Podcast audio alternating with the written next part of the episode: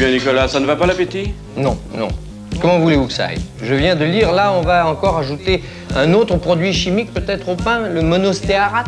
Et pourquoi faire? Pour l'empêcher de durcir, comme si ça ne suffisait pas. Le, vin avec des colorants, euh, les pommes couvertes d'insecticides, euh, la viande provenant d'animaux engraissés avec des antibiotiques, la salade avec des engrais chimiques. Mais ça n'est plus possible. Oui, la liste des produits chimiques qu'on ajoute à l'alimentation augmente tous les jours. Mais est-ce qu'il faut vraiment en croire tout ce qu'on dit au sujet du danger de ces produits chimiques? Le domaine Émile Grelier est à La Pouillade, commune du sud-ouest de la France en Gironde. Ici, la vigne domine. Delphine et Benoît ont parcouru la France avant de s'établir dans le Bordelais. De leur pérégrination, ils ont apporté avec eux un autre modèle, une autre manière de faire. Leur récit agricole est devenu une philosophie de vie. Ils avancent avec la nature, ils font partie intégrante de la nature qui les entoure. Leur ferme est aujourd'hui un véritable lieu d'exploration. Puis, de fil en aiguille, leur démarche a essaimé sur le territoire. La possiblerie est née. Un nouvel espace de partage, de transmission et de soutien en pleine campagne pour des paysans et des artisans. Un lieu où tout est possible. Delphine et Benoît ont la liberté ancrée en eux, et ils nous rappellent qu'elle est un de nos aliments principaux pour vivre. Bonjour Delphine. Bonjour. Euh, je vais euh, dans un premier temps euh, revenir sur ton parcours et celui de, ton mari. Mhm. J'ai vu dans une conférence que tu as donnée que vous aviez grandi tous les deux dans des fermes en Charente-Maritime. Exact. Qu'est-ce qui vous a donné envie de devenir vigneron et vigneronne et de vous installer dans le sud-ouest de la France? Alors la passion de la vigne, elle est de mon mari.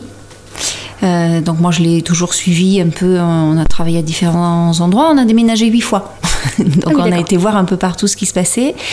Et le fait d'atterrir en Gironde, c'est que euh, Benoît fait ses études en Champagne, il a été dans la Drôme, il a été en Charente, il a été un peu partout et il connaissait pas le vin de Bordeaux. C'est comme ça qu'on a atterri ici par curiosité.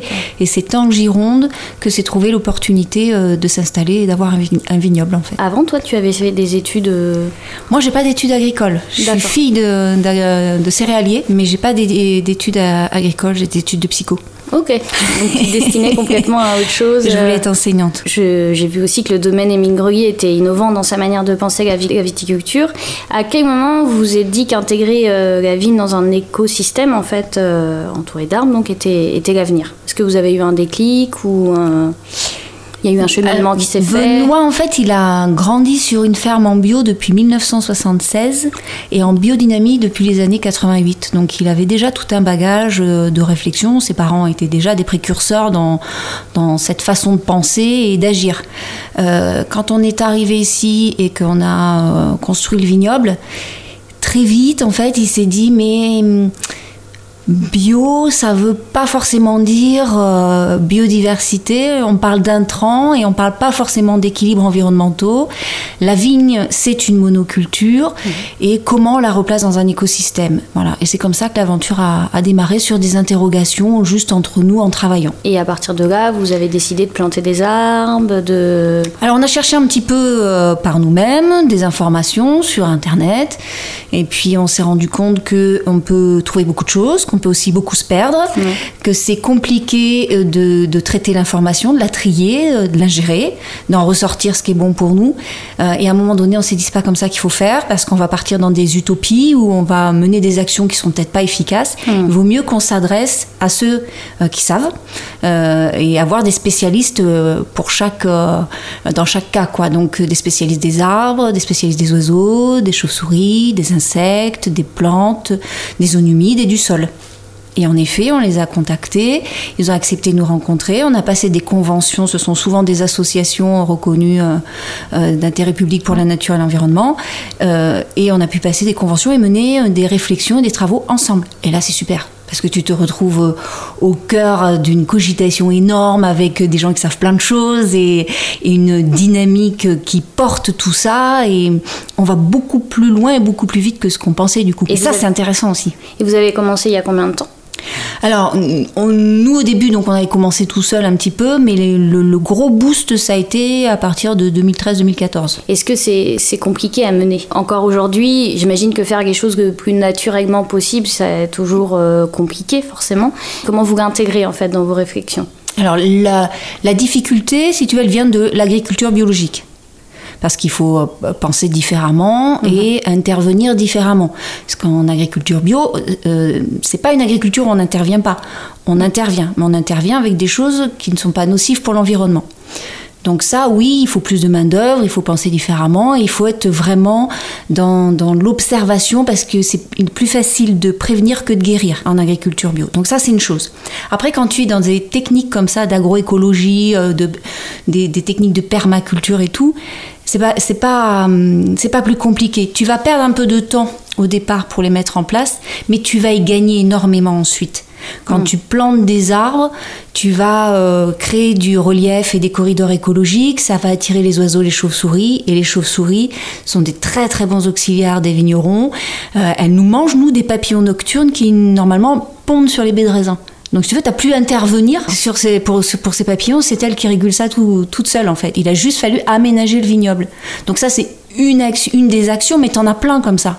Donc, si tu te mets à avoir des, euh, des couverts végétaux, des plantes sur ton sol, au lieu de le labourer, au lieu de, de l'appauvrir, tu sèmes plein de plantes et elles, elles vont faire un travail d'aération du sol avec leur système racinaire, avec les tubercules qui vont éclater les mottes, et puis l'eau va mieux s'infiltrer, va y avoir un paillage de qualité en surface qui va protéger des mauvaises herbes, puis qui va enrichir le sol, et puis qui va permettre la multiplication des vers de terre, qui va faire ce travail aussi euh, dans le sol. Donc en fait, tu n'as pas à intervenir sur le sol, c'est-à-dire qu'au début, tu vas semer, tu vas un peu suivre ça, et après, le travail va se faire tout seul.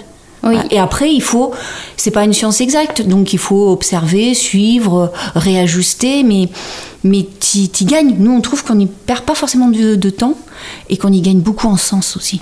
Et ça, c'est pour travailler, quand tu travailles dans un environnement où les choses ont du sens, où tu te sens en harmonie avec ce que tu fais, d'abord ça décuple ton énergie, et ça c'est important.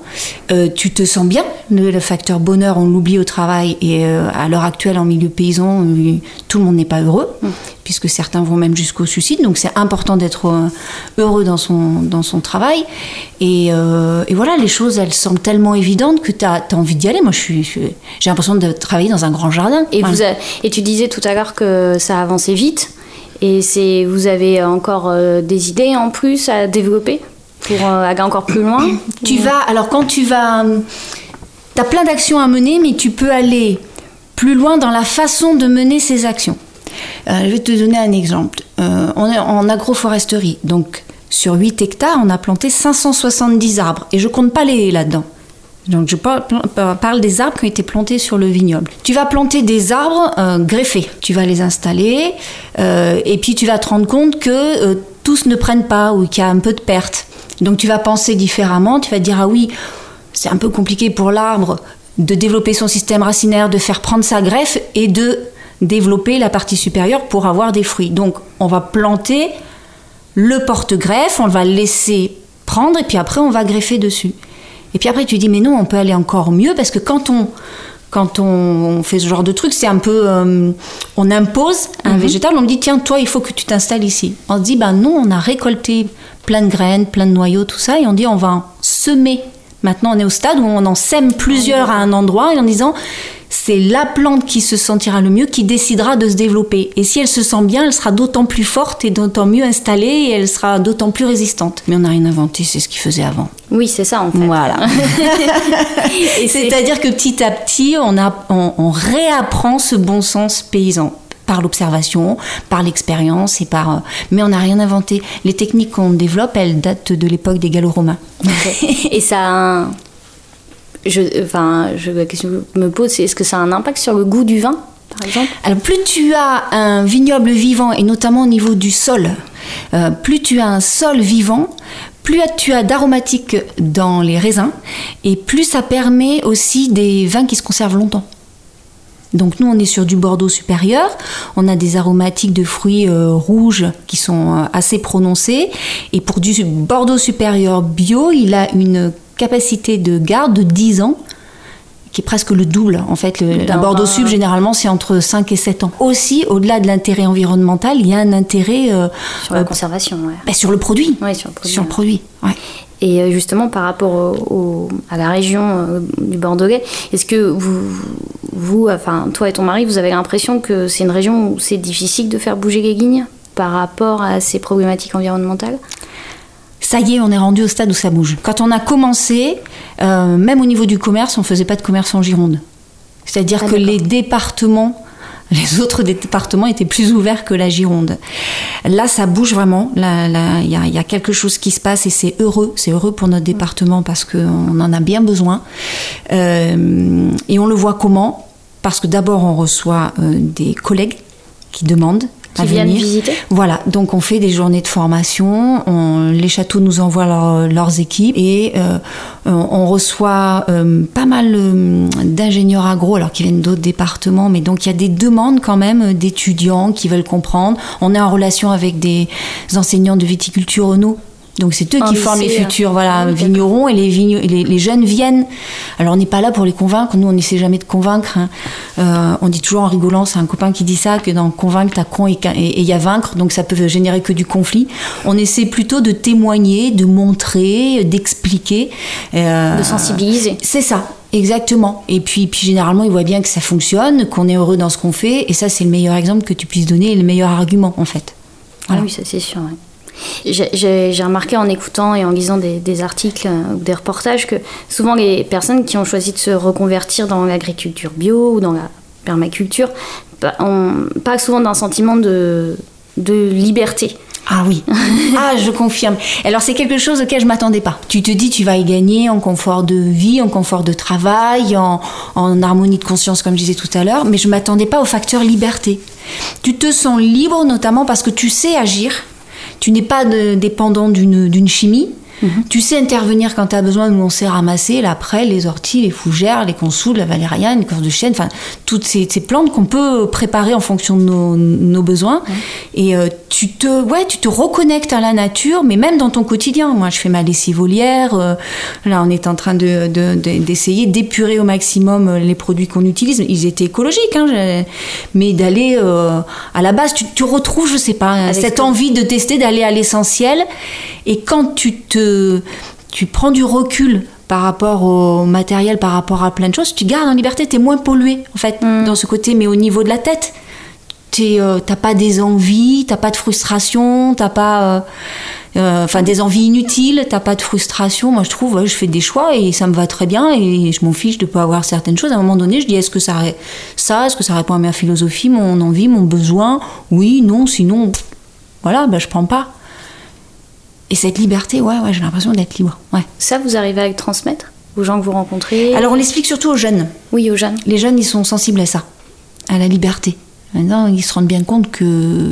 L'ancien modèle et... Oui, puis que maintenant, on n'a pas toujours beaucoup de liberté aussi hein, dans ce qu'on fait, et que du coup, c'est bien de, de savoir ce que tu peux cueillir, ce que tu peux cuisiner, ce que tu peux. Même économiquement. C'est intéressant. Quand tu peux aller euh, glaner en campagne certaines choses qui te paraissent des mauvaises herbes, et en fait, tu te rends compte que tu peux en faire une salade, que tu peux. C'est aussi se dire avoir accès à l'alimentation facilement. Bah oui, oui, non, c'est sûr. Et puis en plus, ça vous permet d'utiliser vraiment tout, tout l'écosystème que vous avez créé Ouais, aussi et d'en faire partie en fait. Tu sais, j'ai un fils aîné euh, qui, qui dit, euh, il est sur une mission environnementale en, en pleine mer, puisqu'il est, euh, est marin, sur un bateau qui ramasse du, du plastique en mer, là, et il rencontre des jeunes qui lui disent, mais comment tu fais pour rester optimiste?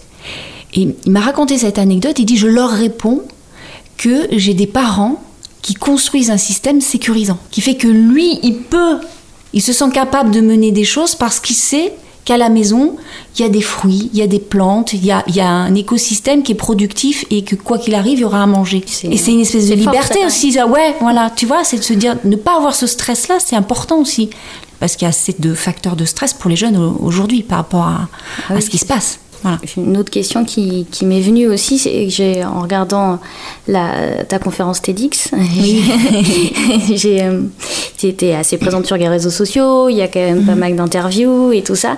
Et dans cette conférence TEDx, tu parles de, de l'ancienne image du paysan et je me disais, est-ce que en- aussi en, en montrant tout ça, en, en étant assez présent, est-ce que c'est aussi une, façon de donner une autre image du paysan, un peu plus contemporaine Ben, C'est-à-dire que revenir à, certaines techniques et retrouver son bon sens, c'est pas, euh, c'est pas euh, revenir à la préhistoire. Enfin, ça n'a rien à voir. Tu peux euh, retrouver un bon sens en utilisant des techniques modernes et notamment de mécanisation, mais en même temps en te disant que tu n'as peut-être pas besoin de tout ce qu'on veut bien te faire croire Mhm. et qui coûte une blinde et qui t'endette et qui tu sais faire la part des choses aussi et que tu, tu peux euh, travailler avec du matériel très simple, beaucoup moins onéreux et euh, tu gagnes aussi en liberté financière du coup. Mais euh, oui, il faut, il faut, faut vraiment regarder en arrière. Il y a des choses qui se faisaient. On a, on a vraiment perdu du bon sens avec l'arrivée de la mécanisation et de la chimie.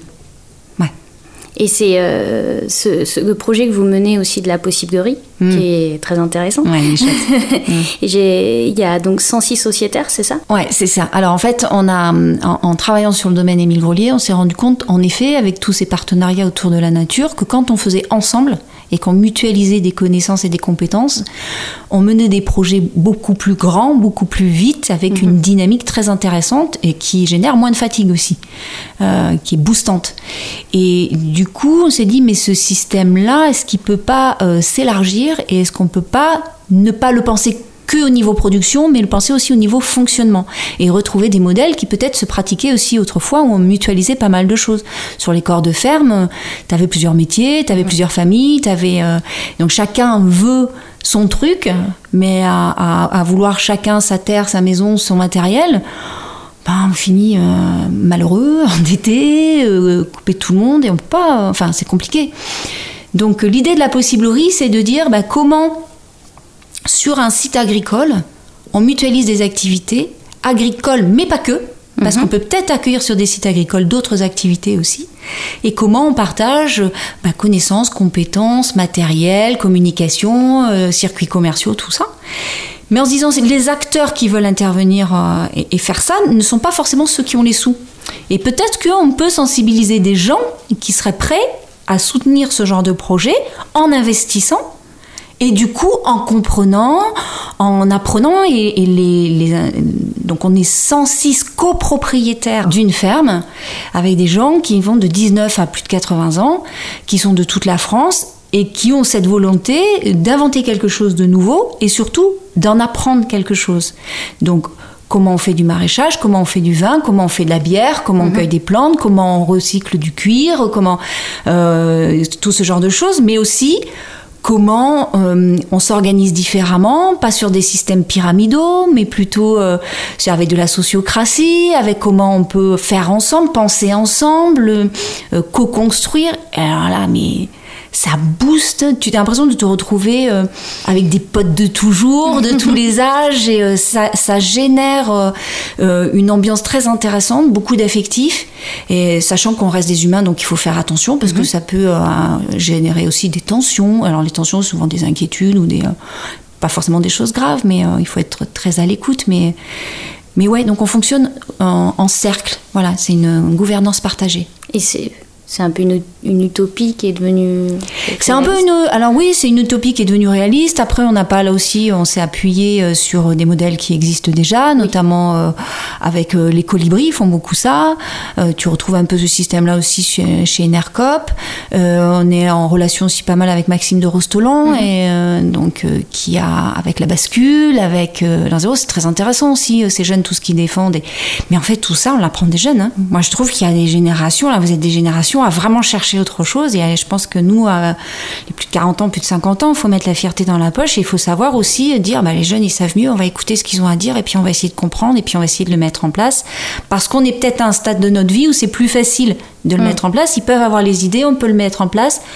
Il n'y a pas de souci. Du coup, on peut être un support aussi pour eux pour dire, ah, vous voyez, ça fonctionne et c'est possible de, de penser les choses différemment. Même des banques de temps. Tu as besoin de temps, je vais t'aider. Qu'est-ce qu'on a le droit de faire au niveau de la législation pour que tu me rendes le temps Enfin, tout ça. Enfin, on a tous des coups de bourre à un moment donné dans son boulot. Euh, Comment on le gère Pour pas rester tout seul dans, dans nos difficultés. Et là, là, on est. euh, donc, tu as des cercles qui travaillent sur différents thèmes, mais après, tu as les futurs acteurs qui vont vraiment euh, travailler sur le site. On se réunit régulièrement. Et rien que le fait de verbaliser euh, où tu es bloqué, quel est ton problème, et on trouve les, les solutions assises plutôt que tout seul, c'est vachement bien. Ce, ce fait de penser aussi ensemble, moi j'avais été très marquée par euh, le film de Marie-France Barrier, le documentaire sur euh, le champ des possibles, Oui. où elle montre ces qui, co- enfin, qui rachètent pareil, qui travaillent sur un site agricole ensemble. T'as le boulanger, t'as le brasseur, Oui. t'as les éleveurs. J'avais trouvé ça génial. Je me dis, mais c'est eux qui ont raison. Et ils vont loin puisqu'ils vont jusqu'à partager les revenus. Ils se sont rendus compte que les métiers euh, généraient pas les mêmes revenus. Donc ils remettent tout en commun pour se rétribuer de à la même hauteur. Ça, c'est très très fort. Je trouve que c'est hyper fort. Tant mieux, allez-y les jeunes. non, puis c'est sûr que dans le monde paysan, euh, c'est des modèles qui euh, sont qui boostent, qui donnent de l'énergie. Enfin, vu dans quel état est le monde paysan actuellement. Exactement. Et puis tu te rends bien compte aussi que pour les consommateurs, tu as des offres plus intéressantes. Ah bah quand tu viens sur un site que pour acheter un peu de vin, enfin bon, voilà, quand tu viens pour avoir des légumes, pour avoir euh, des plantes, pour avoir de la bière, pour avoir du vin, pour, ah bah euh, pour te former, pour... Euh, enfin, c'est beaucoup plus attractif aussi, même pour nous. Et euh, donc pour finir, vous, vous qualifiez votre démarche d'engagée Si nous on n'est pas engagé quand même. oui, je nous pense engagée et, et, et fière de l'être. Ouais, voilà. Merci beaucoup Delphine. Merci. Merci Delphine pour cette belle rencontre. N'hésitez pas à jeter un coup d'œil à leur site internet. Ils sont présents sur les réseaux sociaux avec le domaine Émile Grelier et la Possiblerie. À très bientôt. Les podcasts sont disponibles sur iTunes et toutes vos plateformes de podcasts habituelles. Si vous voulez nous soutenir, n'hésitez pas à mettre des étoiles et des commentaires. Cantine, c'est aussi un magazine en ligne qui propose des recettes de tous les jours et des récits de voyage présentant des plats locaux. Vous pouvez nous suivre sur Instagram et sur Facebook sur la page Cantine Magazine. À bientôt!